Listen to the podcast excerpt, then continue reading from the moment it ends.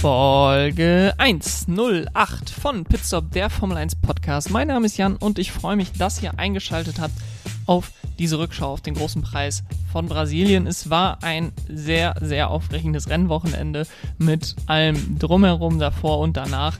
Äh, es war rundum ein sehr spannendes Wochenende und daher freue ich mich sehr darüber, jetzt mit euch darüber sprechen zu können. Werde gleich wie immer mit der Zusammenfassung des Rennwochenendes starten.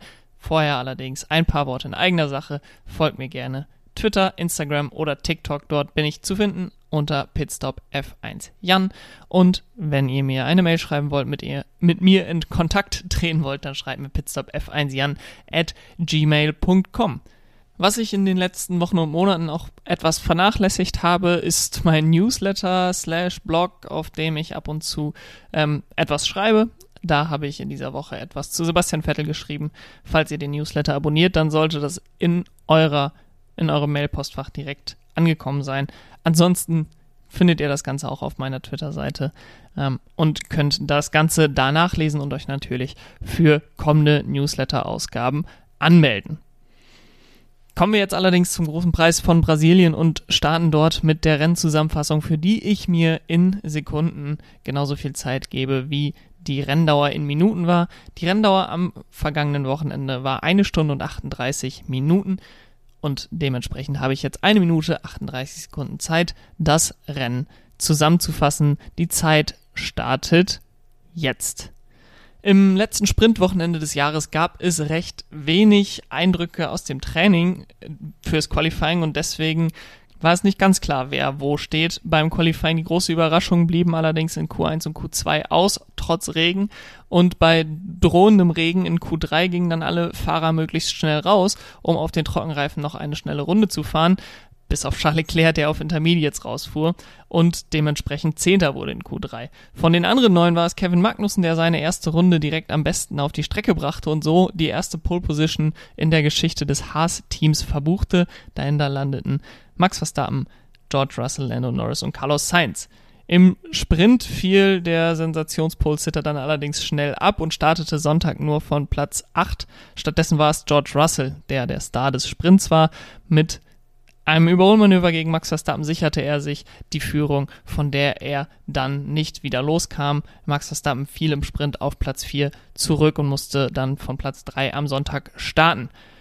George Russell konnte sonntags den Platz an der Sonne auch verteidigen und so seinen ersten, ersten Startplatz in den ersten Sieg seiner Karriere umsetzen. Dahinter ging es allerdings dann richtig rund. Max Verstappen hatte Kontakt mit Lewis Hamilton, Daniel Ricciardo mit Kevin Magnussen, Lando Norris mit Charles Leclerc. Das Feld war komplett durchmischt. Sebastian Vettel zwischenzeitlich auf Platz 4, Verstappen, Leclerc und Hamilton dann mit einer Aufholjagd.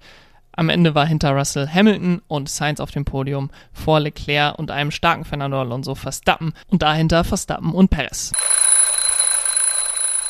Jetzt habe ich nicht mal die Top 10 in meine Zusammenfassung reinbekommen. Das ist sonst eigentlich äh, immer zumindest das Ziel am Ende dieser Zusammenfassung, dass ich die Punkteplatzierungen alle unterkriege und um das noch zu vervollständigen, Esteban Ocon folgte auf die beiden Red Bull auf Platz 8 vor Valtteri Bottas und Lance Stroll.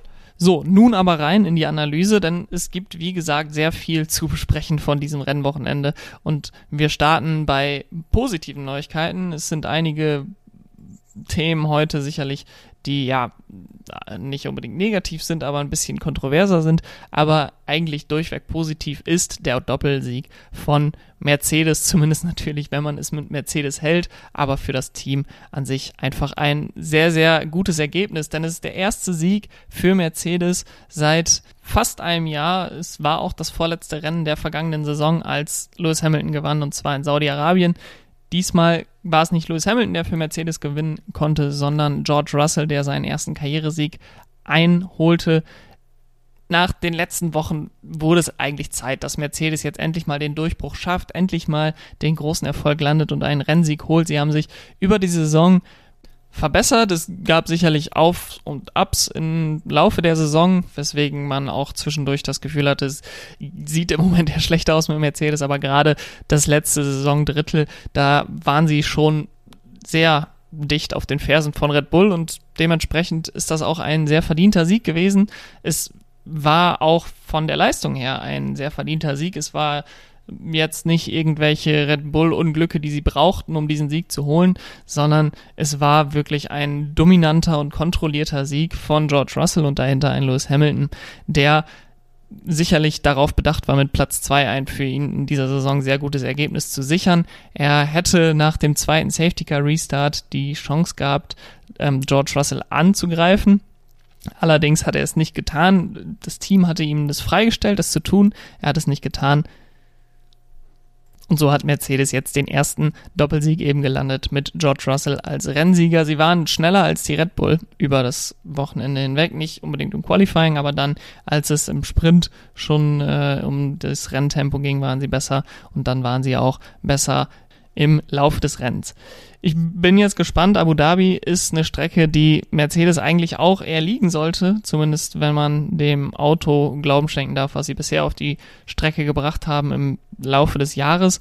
Und ich bin auch gespannt, ob sie die Serie von Lewis Hamilton, dass er in jedem, in jeder Saison seiner Karriere einen Sieg geholt hat, dass er diese fortsetzen kann, dass falls sie in die gleiche Situation in der nächsten Woche auch kommen sollten, dass George Russell führt und Lewis Hamilton direkt hinter ihm ist, dass sie dann Lewis Hamilton den Sieg geben. Ähm, bin ich gespannt, ob sie das machen würden. Da werde ich ein Auge drauf halten Abu Dhabi. Aber das wäre sicherlich auch ein großes Thema dann am kommenden Wochenende. Verhältnisse zwischen Teamkollegen waren auch an diesem Wochenende schon ein großes Thema und da kommen wir dann zu dem nächsten Team, wo die Teamkollegen jetzt nicht direkt untereinander Probleme miteinander hatten an diesem Wochenende, aber wo die Medien dann sehr viel drüber sprechen und bei einem Team, bei dem im nächsten Jahr vermutlich die Teamkollegen nicht mehr die gleichen sein werden. Und das ist Haas, denn dort gab es viel zu besprechen, auch an diesem Wochenende.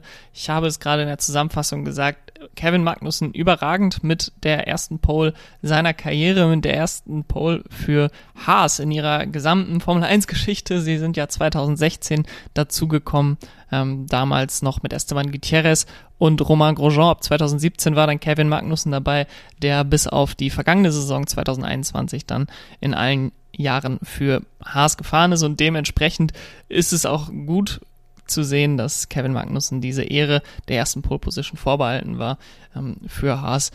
Es war natürlich glücklich, keine Frage. Er brauchte den Regen, der nach der roten Flagge von George Russells Dreher in Q3 kam. Ähm, alle waren rausgefahren. Kevin Magnussen führte das Feld an, weil die Haas-Garage ganz am Ende der Boxengasse war, hatte er da den Vorteil, direkt der Erste zu sein, der rausfahren konnte. Ähm, dann setzte er auch eine sehr überzeugende Runde, die schneller war als die aller anderen. Und ähm, so hatte er dann eben zunächst die Pole Position inne, den Platz 1 inne und durch die rote Flagge und den dann einsetzenden Regen war er dann nicht mehr von der Pole Position wegzuholen. Und ähm, das war an dem Freitagabend dann vor allen Dingen im Kontrast zu seinem Teamkollegen ein sehr, sehr gutes Ergebnis, nicht also natürlich auch für sich allein gesehen, aber Mick Schumacher konnte nicht annähernd so überzeugen wie Kevin Magnussen, denn Mick Schumacher stand auf Platz 20 nach dem Qualifying. Ein sehr, sehr enttäuschendes Qualifying für den deutschen Fahrer. Und so rissen die Gerüchte um einen äh, Ersatz bei Haas für Mick Schumacher, der dann Nico Hülkenberg heißen soll, natürlich nicht ab. Auch während des Wochenendes gingen die immer weiter. Aber man muss natürlich sehen, die Punkte werden in der Formel 1 weiterhin nicht im Qualifying verteilt, sondern in den Rennen. Und ähm, Kevin Magnussen fiel im Sprintrennen von Platz 1 auf Platz 8 zurück, holte dementsprechend dort einen Punkt, aber war dann direkt in der ersten Runde ausgeschaltet worden im Rennen am Sonntag. Dort kollidierte er nämlich nicht seiner Schuld wegen äh, mit Danny Ricciardo. Es ist die Kurve 7 oder 8, glaube ich, in dem Kurs in Sao Paulo. Ähm, Daniel Ricciardo wollte innen vorbei, Kevin Magnussen hat die Innenseite relativ schnell und relativ eindeutig zugemacht und ähm, Daniel Ricciardo drehte dann Magnussen. Magnussen war dann auf der Ideallinie, ließ sich etwas zurückrollen, den Berg hinunter, um von der Ideallinie runterzukommen und ja, traf dann Daniel Ricciardo, der versuchte auf dem Rasen an ihm vorbeizukommen. So hatte Kevin Magnussen dann auch direkt den Crash verursachenden Ricardo aus dem Rennen genommen, der dadurch dann eben keinen Vorteil ziehen konnte, wie in Mexiko, als er Yuki Tsunoda zunächst von der Strecke schoss und dann ähm, noch auf Platz 7 vorfuhr. Das sollte ihm diesmal verwehrt bleiben. Für ihn war dementsprechend auch in Runde 1 Schluss. Ricardo wird aufgrund dieses Crashes eine drei Plätze Gridstrafe für Abu Dhabi bekommen. Ähm, sicherlich eine sinnvolle Strafe, denn wenn Ricardo direkt ausscheidet in der ersten Runde äh, bei diesem Crash, dann kann er natürlich nicht mehr in dem Rennen bestraft werden, kann keine 5 oder 10 Sekunden Strafe bekommen, was auch immer, und dementsprechend ähm, diese Versetzung, Rückversetzung im Grid in Abu Dhabi durchaus berechtigt. Für Mick Schumacher ging das Rennen dann allerdings weiter und er fand sich dann nach dem Chaos bei den Restarts, wo ich gleich noch genauer drauf eingehen möchte, plötzlich auf Platz 8 wieder. Er war von, ich glaube, Platz 14 oder 15 in den Sprint, äh, beziehungsweise aus dem Sprint in das Rennen gestartet und fand sich dann plötzlich mitten in den Punkten wieder.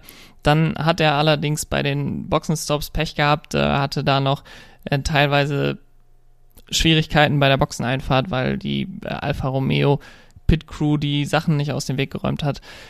Hat dann auch nicht die richtigen Reifen bekommen und war am Ende des Tages weit außerhalb der Punkte, als es dann in den Zieleinlauf ging.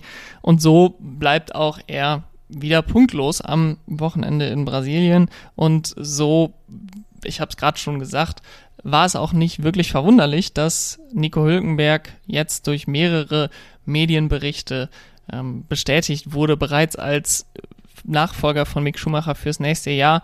Es wird jetzt schon gehandelt, Mick Schumacher kann ja eventuell zu Mercedes als Testfahrer gehen, als Ersatzfahrer zu Red Bull, als äh, Ersatz- oder Testfahrer. Ähm, aber es scheint wohl beschlossene Sache zu sein, auch wenn die offizielle Bestätigung durch Haas noch aussteht, scheint es wohl beschlossene Sache zu sein, dass Nico Hülkenberg in der Saison 2023 zurückkehren wird und gemeinsam mit Kevin Magnussen im Haas sitzen wird. Äh, eine sehr, sehr interessante Personalie ich habe es äh, im letzten Podcast schon gesagt, ich hätte auch damit leben können, wenn die Karriere von Nico Hülkenberg jetzt vorbei gewesen wäre. Aber insgesamt äh, freue ich mich über seine Rückkehr, auch wenn es natürlich ähm, bitter ist, dass Mick Schumacher zumindest für einige Jahre jetzt aus der Formel 1 weichen muss. Kommen wir nochmal zu dem Crash von Magnussen und Ricardo zurück, denn dieser verursachte das erste Safety Car des Rennens und nach dem Safety Car Restart brach dann die Hölle los. Äh, es kam gleich zu mehreren Crashs. Zuerst versuchte Max Verstappen an Lewis Hamilton vorbeizukommen, wollte in Kurve 1 außenrum dann die Innenseite für Kurve 2 haben, aber dann war es natürlich ein sehr, sehr enger Winkel und weil Lewis Hamilton gesagt hat, okay, aus meiner Sicht habe ich hier die Vorderachse vor deiner Vorderachse. Ähm, ich muss dir nicht den Platz geben. Du hast zurückzuziehen, zieht Lewis Hamilton rein, ähm, trifft Max Verstappen, der verliert seinen Frontflügel. Lewis Hamilton verliert etwas von seinem Unterboden, ähm, kann allerdings weiterfahren. Max Verstappen muss in die Box sich einen neuen Frontflügel holen und wird ans Ende des Feldes gespült bekommt zu all dem auch noch eine 5-Sekunden-Strafe. Ähm, ich denke am Ende des Tages eine vertretbare Entscheidung. Ich wäre auch mit einem Rennunfall okay gewesen, aber Max Verstappen ähm, war schon der Initiator dieses Crashes aus meiner Sicht ähm, und Lewis Hamilton musste ihm da nicht den Platz geben auf der Innenseite, denn dafür war Hamilton zu weit vorne. Das war's dann allerdings noch nicht mit den Chaos am Restart, denn ein paar Kurven weiter versuchte dann ähm, Lando Norris an Charles Leclerc vorbeizukommen und drehte diesen komplett von der Strecke. Charles Leclerc rutschte rückwärts in die Bande rein und zur Überraschung aller konnte er das Rennen noch fortsetzen, hatte da Glück, wie er die Bande getroffen hatte, dass das Rennen äh, für ihn weiterging. Und er hat am Ende des Tages auch das meiste draus gemacht. Auch Landon Norris hat eine 5-Sekunden-Strafe für diesen Unfall bekommen, ähm, wurde dadurch auch relativ weit zurückgespült im äh, Rennen und im Verlaufe des Rennens musste er dann das Rennen auch beenden aufgrund eines mechanischen Problems, was die Strafe dann am Ende natürlich unwirksam gemacht hat. Und so hatten wir ein sehr, sehr durchmischtes Feld. Max Verstappen war am Ende des Feldes, Lewis Hamilton fiel nach seinem Crash, ich glaube, auf Platz 7 oder Platz 8 zurück. Ähm, wir hatten Charles Leclerc, der an die Box musste. Wir hatten, ähm, wie gesagt, die Strafe für Lando Norris und dementsprechend auch einige Fahrer recht weit vorne, die wir dort so nicht erwartet hatten. Ähm, Pierre Gasly wurde weit nach vorne gespült, der dann im Laufe des Rennens eigentlich mit nichts anderem mehr beschäftigt war, als überholt zu werden von verschiedenen Fahrern, der dann aber durch einen Undercut wieder einige Fahrer ähm, einige Plätze zurückgewann und dann aber von allen Fahrern wieder überholt wurde am Ende ohne Punkte das Rennen beendete Und wir hatten Sebastian Vettel, der nach dem Rennstart kurz Chancen auf die Top 4 hatte. Man hat schon so ein bisschen damit geliebäugelt, okay, wenn es tatsächlich klappen soll mit dem letzten Podium von Sebastian Vettel, dann auf einer Strecke, wo er in der Vergangenheit sehr viel Erfolg hatte, in Brasilien. Und wenn dann schon alle Fahrer irgendwie über sich gegenseitig stolpern, dann wäre vielleicht am vergangenen Sonntag die beste Chance gewesen für Sebastian Vettel. Ähm, er hat dann nicht die beste Strategie bekommen von seinem Team. Er hat in dem dritten Stint, in dem Zweistopp-Rennen, ähm, wieder Medium-Reifen bekommen statt softe Reifen. Das hat ihn nicht nur insgesamt Rennpace gekostet, denn der softe Reifen lief deutlich besser als der Medium-Reifen, sondern dann auch beim ähm, zweiten Safety Car Restart einfach die Temperatur in den Reifen, denn gerade wenn man dann aus einer Safety Car Phase kommt, wo die Reifen runterkühlen, dann sind die soften Reifen natürlich deutlich schneller aufzuwärmen und dazu hatten seine Medium Reifen auch schon einige Runden drauf, nachdem einige Fahrer in der Safety Car Phase sich neue Reifen holten und so fiel er wie ein Stein im Wasser nach dem zweiten Safety Car zurück und fiel am Ende sogar noch aus den Punkten heraus. Auf Platz 11 landete er am Ende am Ende muss man allerdings sagen, ähm, die Punkte wären zwar schön gewesen für ihn und für die Fahrerwertung, aber ich glaube, es geht jetzt einfach darum, noch gute Leistung zu bringen und insgesamt war das eine gute Leistung und das Ergebnis ist dann am Ende des Tages nicht ganz so entscheidend, wenn man auf seine Karriere zurückblickt. Äh, ist es, glaube ich, vor allen Dingen wichtig, dass er jetzt noch ein paar schöne Rennen zum Abschluss hat und das zeigt er in den letzten Wochen auf jeden Fall. Auch Vettel hatte am Wochenende wieder Probleme mit seinem Teamkollegen. Und zwar im Sprint versuchte er an Lance Stroll vorbeizukommen. Er hatte aus dem Senna S aus den ersten drei Kurven deutlichen Geschwindigkeitsüberschuss auf der Gegengeraden und versuchte ihn dann links zu überholen. Und Lance Stroll mit einem quasi eins zu eins identischen Manöver wie vor, es müssten jetzt drei Wochen gewesen sein in Austin, zieht genau in dem Moment, als Sebastian Vettel überholen will, auch nach links rüber ähm, und drängt Sebastian Vettel damit auf den Rasen. Also es war eins zu eins das, was den heftigen Crash zwischen Stroll und Alonso vor drei Wochen verursachte. Nicht mit seinem zukünftigen Teamkollegen diesmal, sondern mit seinem derzeitigen Teamkollegen. Ähm, Vettel hatte Glück, dass er auf den Rasen ausweichen konnte und auf dem Rasen auch genug Grip hatte, um nicht in Stroll reinzufahren oder irgendjemand anderes reinzufahren oder in die Wand reinzufahren. Und Stroll wurde demnach auch empfindlich bestraft, eine 10 Sekunden Strafe im Sprint und dazu dann noch eine Strafe von drei Punkten auf seiner Superlizenz. Ähm, wenn er so weitermacht, dann ist er wahrscheinlich nach Pierre Gasly der nächste Kandidat, der den 12 Punkten näher kommt. Und wie gerade schon angekündigt, waren Aston Martin nicht die einzige ähm, einzigen beiden Fahrer, die ein etwas unentspannteres Verhältnis haben werden nach dem großen Preis von Brasilien als vor dem großen Preis von Brasilien, denn wir hatten gleich mehrere Team-Order-Anfragen, die nicht befolgt wurden. Das ging schon am Samstag los, als Sergio Perez gesagt hat, könnte Max mich bitte vorbeilassen. Ich brauche den einen Weltmeisterschaftspunkt im Kampf um Platz zwei in der Fahrer-WM. Da hat man Perez den Riegel vorgeschoben, aus meiner Sicht auch durchaus zu Recht, denn im Sprint geht es ja nicht nur um A weniger Punkte, es wäre nur ein Punktunterschied gewesen für Perez, sondern auch B um die Startplatzierung für das Rennen am Sonntag und da möchte man natürlich allen Fahrern im Team die Chance geben, ähm, die bestmögliche Startplatzierung zu erzielen. Das Ganze sollte allerdings noch ein Nachspiel haben, denn am Sonntag gab es dann die Situation, dass Sergio Perez mit seiner Reifensituation Pech hatte, ähnlich wie Sebastian Vettel und von, ich glaube, es war Platz 4, als das Safety Car wieder reinkam, ähm, fiel er immer weiter zurück. Er fiel hinter Charles Leclerc, er fiel hinter Fernando Alonso und dann kam von hinten sein Teamkollege Max Verstappen und dann sagte man Max Verstappen, alles klar, Sergio lässt sich jetzt durch, dann versuch jetzt bitte ähm, Fernando Alonso und am besten noch Charles Leclerc einzuholen und uns so in eine bessere Position in der Fahrerwertung und so Sergio Perez in eine bessere Situation für die Fahrerwertung zu bringen gegen Charles Leclerc im Kampf um Platz 2. Max Verstappen versuchte es, aber der Red Bull war dieses Wochenende nicht so dominant, dass Max Verstappen das schaffen konnte. Er blieb dann am Ende auf Platz 6 und dann sagte man ihm, okay, du schaffst es offenbar nicht, an Fernando Alonso vorbeizukommen und wenn das in der letzten Runde immer noch der Fall sein sollte, dann lass Sergio bitte wieder vorbei, sodass er mehr Punkte für die Fahrerwertung, für den zweiten Platz in der Fahrerwertung bekommt. Max Verstappen tat das nicht und äh, ich war erstmal überrascht, habe dann aber auch gedacht, okay, Perez war über drei Sekunden inzwischen hinter Verstappen und ähm, hinter Perez lauerte dann auch Esteban Ocon, der nur eine gute Sekunde hinter Sergio Perez war. Vielleicht hatte Max Verstappen da die Angst, direkt zwei Plätze zu verlieren, wenn er Perez vorbeilassen müsste. Aber all das war nicht der Fall. Zumindest hat Max Verstappen das alles nicht angeführt, sondern er war direkt sehr gereizt äh, nach dem Rennen, als sein äh, Renningenieur ihn fragte, was passiert sei, warum er Perez nicht vorbei ließ, da antwortete er sehr schnippisch und sagte, ich habe euch schon häufiger gesagt, fragt mich nicht nach so etwas. Äh, ich habe meine Gründe, dass ich Sergio nicht vorbeigelassen habe. Und dabei belasse ich es auch, dazu stehe ich und äh, da werde ich auch nicht von abrücken. Ein sehr, sehr hartes, ähm, sehr, sehr kontroverses Teamradio da von Max Verstappen nach dem Rennen.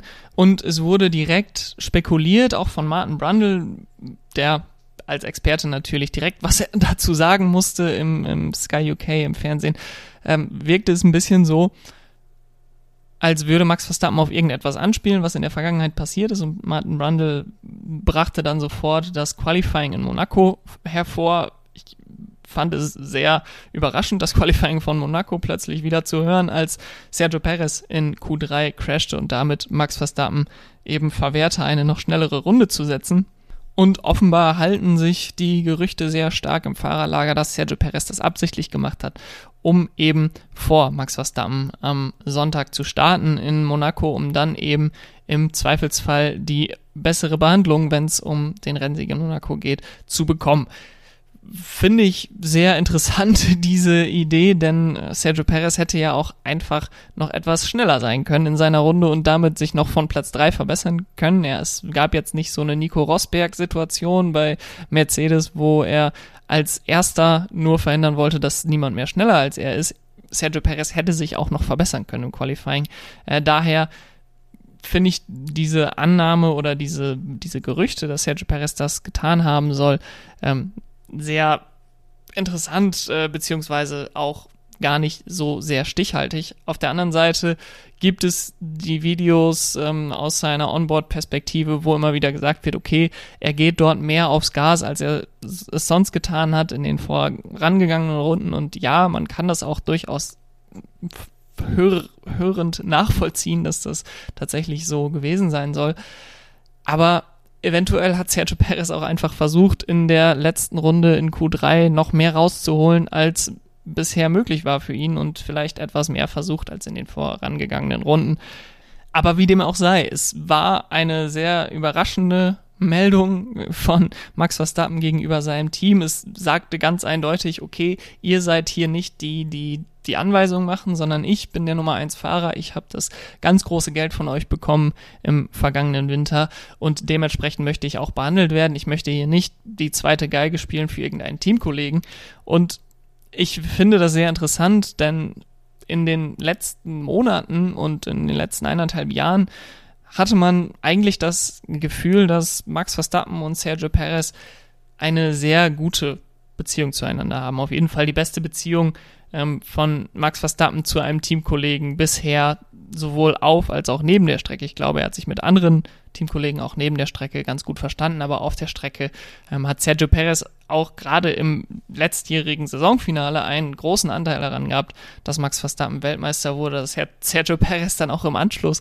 gesagt in Interviews, äh, Max Verstappen wäre kein zweimaliger Formel 1 Weltmeister ohne mich und da muss man ihm auch ohne Wenn und Aber zustimmen, was er in Abu Dhabi da als Verteidigungsarbeit geleistet hat, hat am Ende des Tages die Lücke so klein gemacht, dass Lewis Hamilton keinen Boxenstopp sicher hatte, als das Safety Car rauskam und damit äh, Max Verstappen eben die Chance hatte, auf neuen frischen Reifen gegen die alten Reifen von Lewis Hamilton zu fahren in der letzten Runde. Nun gut, der Eindruck, dass die beiden ein sehr gutes Verhältnis haben, scheint nun dahin zu sein. Äh, es scheint so, als wäre das Verhältnis äh, sehr strapaziert, offenbar auch schon vor dem Rennen in Sao Paulo und das Ganze hat der, da jetzt natürlich nochmal ordentlich Öl ins Feuer gegossen. Die beiden werden nächste Woche in Abu Dhabi über kaum etwas anderes reden dürfen als über ihre, ihr Verhältnis zueinander. Warum ist es dazu gekommen, äh, dass Max Verstappen Sergio Perez nicht vorbeigelassen hat? Und das bringt natürlich dann nochmal extra Strapazen für ihre, für ihr Verhältnis mit und wird das natürlich damit weiter verschlechtern und verschlechtern. Und dementsprechend bin ich sehr gespannt, wie es weitergehen wird in der Teamdynamik zwischen Red Bull, zwischen Max Verstappen und Sergio Perez. Aber ich muss einfach sagen, dass ich das taktisch insgesamt sehr unklug fand von Max Verstappen. Jetzt mal tatsächlich die Fahrerwertung von diesem Jahr ausgenommen, denn am Ende des Tages, okay, ob Sergio Perez Zweiter in der Fahrerwertung wird oder nicht, es wäre zwar schön für ihn, aber da wird am Ende des Tages kein Hahn mehr nach Krähen, wer Zweiter in der Fahrer-WM wurde. Viel wichtiger ist, dass man auf Dauer ein gutes Arbeitsverhältnis hat mit seinem Teamkollegen, der auch bis 2024 verlängert hat. Ähm, denn ich sehe nicht, dass Max Verstappen jetzt irgendwann Red Bull einfach mal verlässt während seines laufenden Vertrags.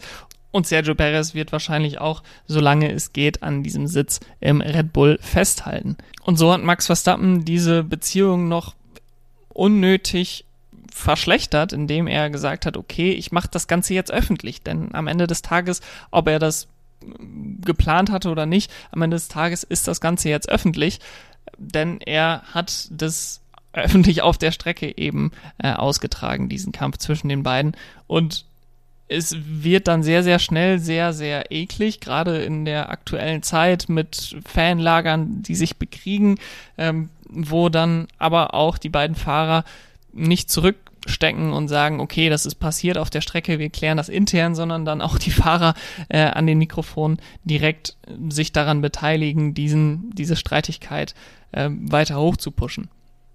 Und so hat Max Verstappen das öffentlich gemacht in einer Situation, in der er absolut nichts zu gewinnen hatte. Ich meine, er ist schon Fahrerweltmeister, das Team ist schon Konstrukteursweltmeister. Ähm, ob Sergio Perez jetzt Zweiter wird oder nicht, mag ihm wahrscheinlich egal sein. Vielleicht freut er sich auch für Charles Leclerc, wenn der Zweiter wird in der Fahrer-WM.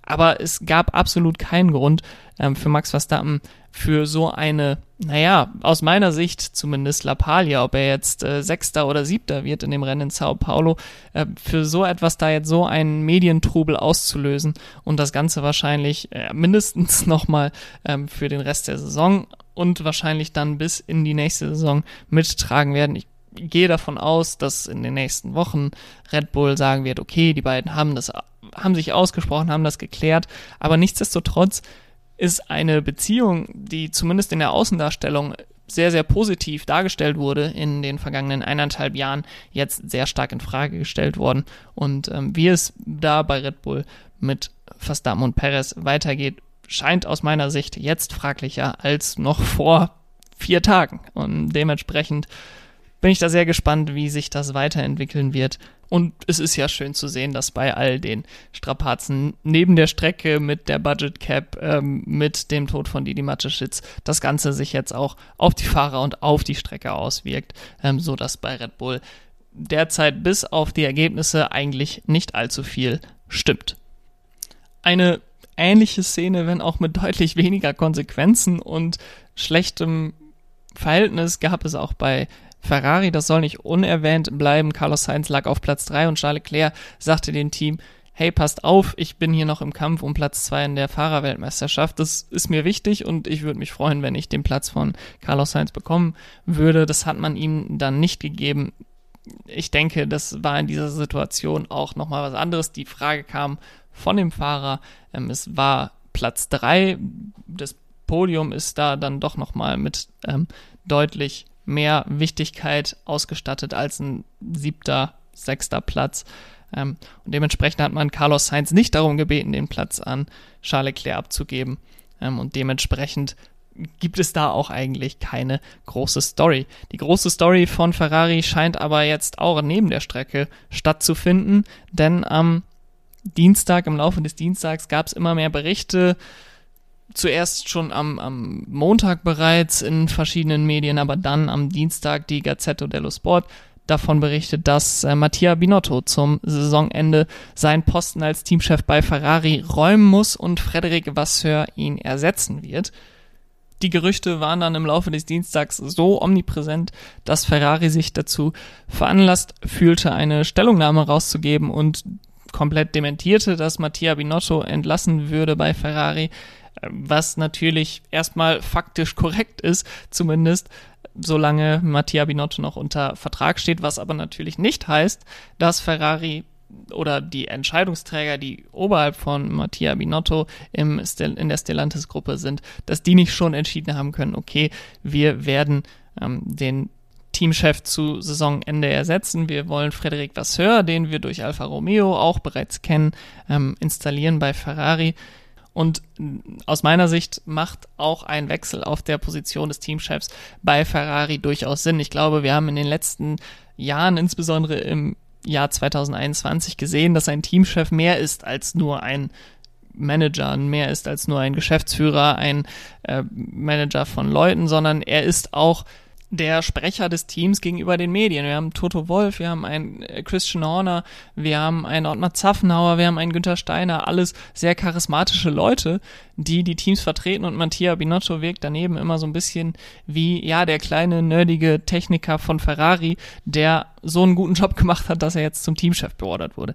Das ist natürlich eine sehr plakative und eine sehr ähm, von außen heraufblickende Sichtweise von mir. Ich bin mir da auch vollkommen dessen bewusst, dass äh, ich nicht beeinflussen, beurteilen kann, besser gesagt, beurteilen kann, wie gut Binotto seinen Job macht. Er hat sicherlich Ferrari wieder auf einen guten Weg gebracht, nachdem äh, 2020 nicht zuletzt auch durch ihn verschuldet, ähm, es sehr schlecht aussah bei Ferrari, sind sie jetzt wieder Rennsieger. Ähm, definitiv gab es dieses Jahr einiges an Missmanagement, was Strategien, was Boxenstops angeht. Ähm, Binotto wurde da etwas kritisiert, dass er wenig Konsequenzen gezogen hat. Auf der anderen Seite wird er aber auch intern offenbar von Ferrari gelobt, dass er Ruhe bewahrt, dass er dieses äh, temperamentvolle, was bei Ferrari oft äh, vorlag, dass man Leute entlassen hat, wenn sie Fehler gemacht haben, dass er das komplett aus der Organisation entfernt hat.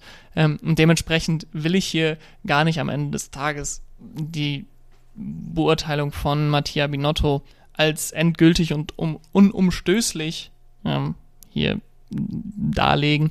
Nichtsdestotrotz wirkt er ja immer so ein wenig, als wäre die Position des Teamchefs nicht unbedingt die beste für ihn. Vielleicht als technischer Direktor, als Motorenchef, ähm, irgendwie sowas. Aber als Teamchef gehört eben auch die ganze Öffentlichkeitsarbeit dazu. Und da glaube ich, dass ein Frederik Vasseur die bessere Wahl wäre. Frederik Vasseur, derzeit Teamchef eben bei Sauber Alfa Romeo, ist ein besonderer Charakter. Er ist äh, immer mit einem schelmischen Grinsen unterwegs. Er kann allerdings sehr gut mit den Medien. Er hat auch Erfahrungen mit ähm, Charles Leclerc, den er schon zu Kart-Zeiten gemanagt hat, dann Teamchef des Formel-3-Teams von ART war, wo Charles Leclerc dann hingewechselt ist und später dann eben bei Alfa Romeo Sauber äh, im Jahr 2018 auch der Teamchef von Charles Leclerc war. Und wenn tatsächlich von Fahrerseite insbesondere von Charles Leclerc der Impuls kam, okay, ich möchte gerne auf der Führungsposition des Teamchefs, ich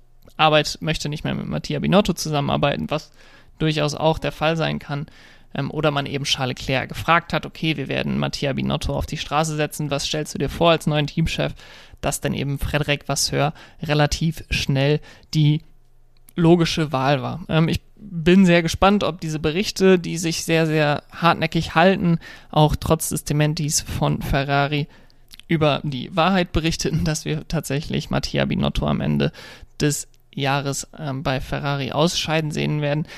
Ich bin sehr gespannt, wo er danach hingehen wird. Wie gesagt, ich halte ihn für technisch einen, einen sehr, sehr wertvollen Mitarbeiter für jedes Formel 1-Team. Er hat das ganze Motorenteam bei Ferrari einmal ähm, quasi wieder von neuem aufgebaut, nachdem der erste Hybridmotor bei Ferrari definitiv nicht konkurrenzfähig war.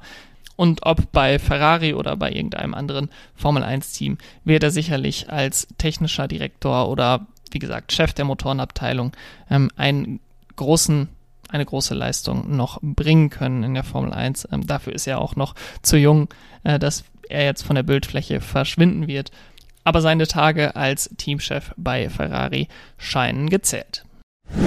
So, nach all dem Drama, all den dramatischen Berichten vom vergangenen Wochenende bleibt mir jetzt nur noch den Fahrer des Wochenendes zu küren und der kann an diesem Wochenende nur einen Namen tragen und der heißt George Russell. Denn der hat am Wochenende das Rennen gewonnen, was er bereits in Sakir 2020 hätte gewinnen sollen. Er gewinnt das erste Formel 1 Rennen seiner Karriere. Ich glaube, eins von noch vielen. Ich weiß nicht, ob er irgendwann mal Weltmeister wird, aber äh, es wird nicht sein letzter Sieg gewesen sein. Er war der beste Fahrer auf der Strecke, äh, sowohl am Samstag als auch am Sonntag. Und er hat jetzt diesen blöden ersten Formel 1 Sieg endlich erledigt. Ähm, da hatte er sich sicherlich auch etwas anderes vorgestellt, als er zum Saisonbeginn bei Mercedes anheuerte, dass äh, das Team schneller konkurrenzfähig würde unter den neuen Regularien. Mercedes sind jetzt aber wieder zurück und sie sind damit auch Favoriten für Abu Dhabi aus meiner Sicht, äh, wo auch George Russell wieder um den Sieg mitfahren kann. Und insgesamt für 2023 wird jetzt auch jeder wieder Mercedes auf dem Radar haben. Ich bin gespannt, ob sie tatsächlich von Saisonbeginn an dann um Siege mitfahren können. Ähm, ich würde es mir wünschen, dass wir mindestens drei Teams haben, die um Siege mitfahren können und äh, freue mich jetzt schon auf die Saisontests ähm, für 2023 nächstes Jahr im Februar und März. Bis dahin haben wir aber noch ein Rennen und da sehe ich auch George Russell wieder recht weit vorne. Und damit sind wir am Ende der heutigen Folge angekommen. Es war mir eine Freude, über den großen Preis von Brasilien zu sprechen. Immer wieder ein Highlight im Rennkalender Jahr für Jahr. Und wir können sehr froh sein, dass wir dieses Rennen nicht durch Rio de Janeiro ersetzt bekommen haben. Ähm, ich freue mich jetzt auf das Saisonfinale und dann etwas Winterpause, bevor wir dann frisch gestärkt ins Jahr 2023 reinstarten. Ähm, es wird noch eine Vorschau geben auf das kommende Rennen in Abu Dhabi und dann auch natürlich eine Rückschau, eine, einen Saisonrückblick für 2022, wie ihr das aus den letzten beiden Jahren gewohnt seid. Von daher jetzt höchste Eisenbahn, solltet ihr es noch nicht getan haben, den Podcast zu abonnieren, um keine weiteren Folgen zu verpassen. Und wir sprechen uns dann auch schon im Laufe dieser Woche wieder, wenn wir auf den Großpreis von Abu Dhabi vorausschauen. Bis dahin, habt eine schöne Woche. Ciao.